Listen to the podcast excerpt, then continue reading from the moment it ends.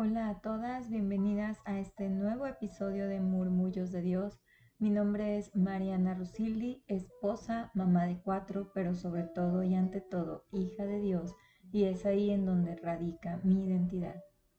Siguiendo con esta temporada de quién es Jesús, hoy quiero hablarte acerca de que Jesús es mi refugio y espero que pueda ser el tuyo.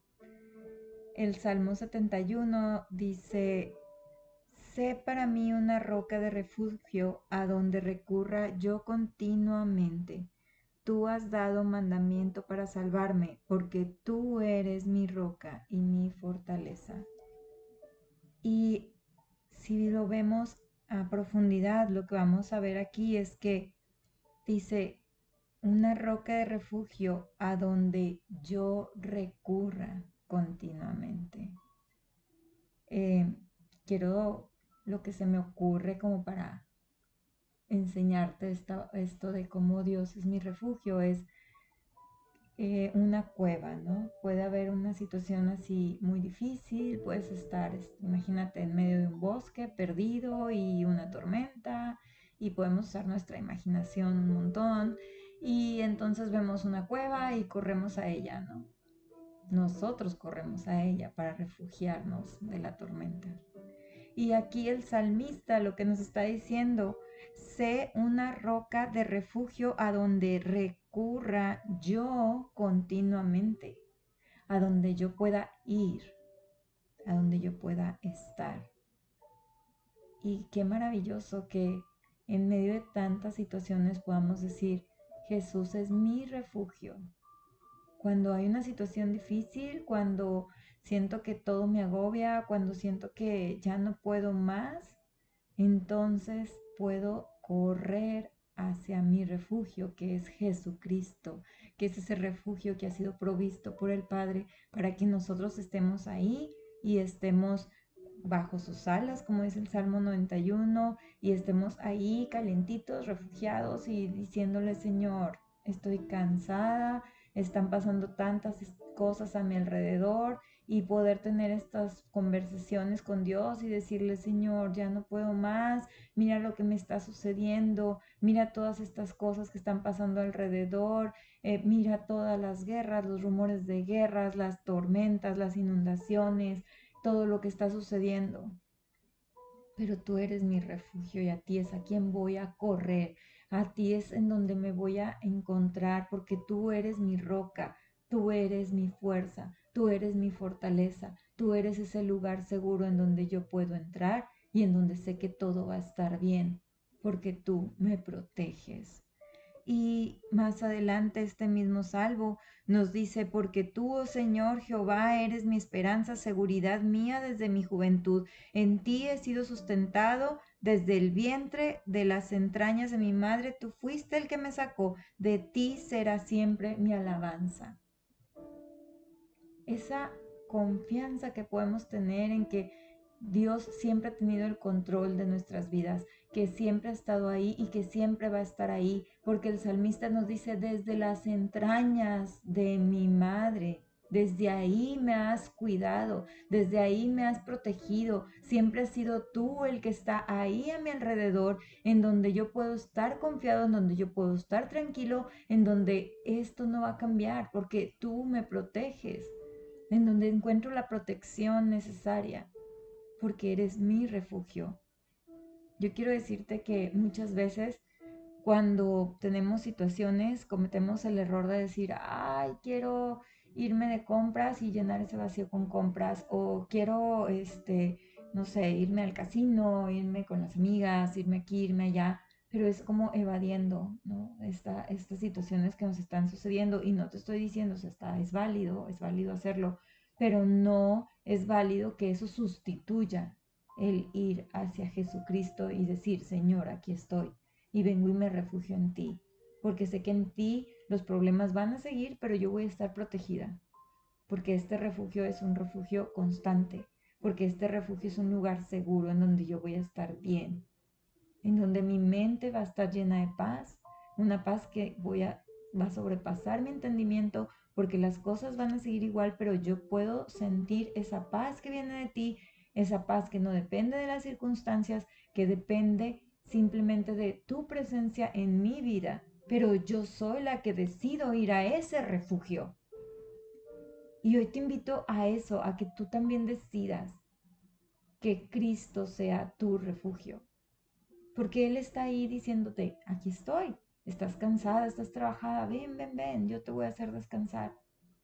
Ven, con lazos de amor quiero estar contigo, quiero abrazarte, quiero darte mi palabra, quiero decirte que todo va a estar bien, no en este momento tal vez, no lo voy a resolver mágicamente, aunque podría, pero el Señor está muy interesado en trabajar en nuestras debilidades, en nuestro carácter y en darle un propósito a nuestras vidas.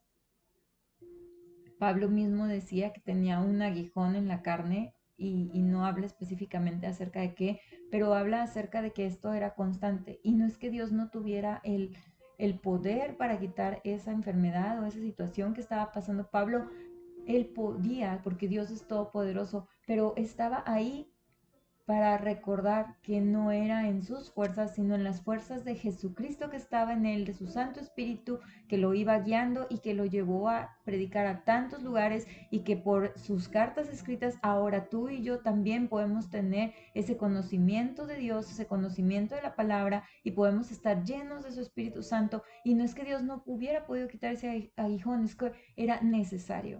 Y así muchas veces las cosas que pasamos en nuestras vidas son necesarias para que Dios trabaje en nuestras eh, emociones, en nuestro carácter, en nuestra forma de pensar y que lo vaya renovando y, nos vaya llevando a Él y nos vaya haciendo entender que solo Jesucristo es un refugio seguro, que solo es a Él a donde debemos de correr en oración, porque solo en Él podemos confiar, porque Él sigue siendo Dios siempre porque hay cosas que no cambian y hay situaciones que no cambian, pero no es porque Dios no pueda, es porque algo hay, ahí que nos va a hacer madurar, que nos va a hacer crecer.